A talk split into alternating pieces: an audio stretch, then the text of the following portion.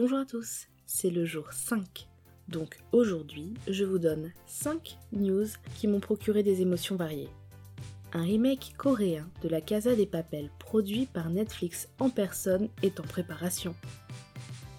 En novembre, un gymnaste nord-coréen est passé au sud en sautant en hauteur par-dessus une grille de 3 mètres. N'étant pas champion de course à pied également, il a fini par être rattrapé par les autorités.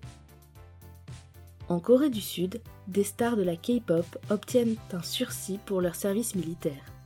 En même temps, BTS est devenu une sorte de trésor national puisqu'ils viennent d'entrer en bourse. Enfin, la Chine tente de s'approprier le kimchi. La Corée n'est pas d'accord car il faut, de surcroît, une certification de l'Organisation internationale de normalisation. Pékin ne la possède que pour le paokai et ça n'a rien à voir avec le kimchi.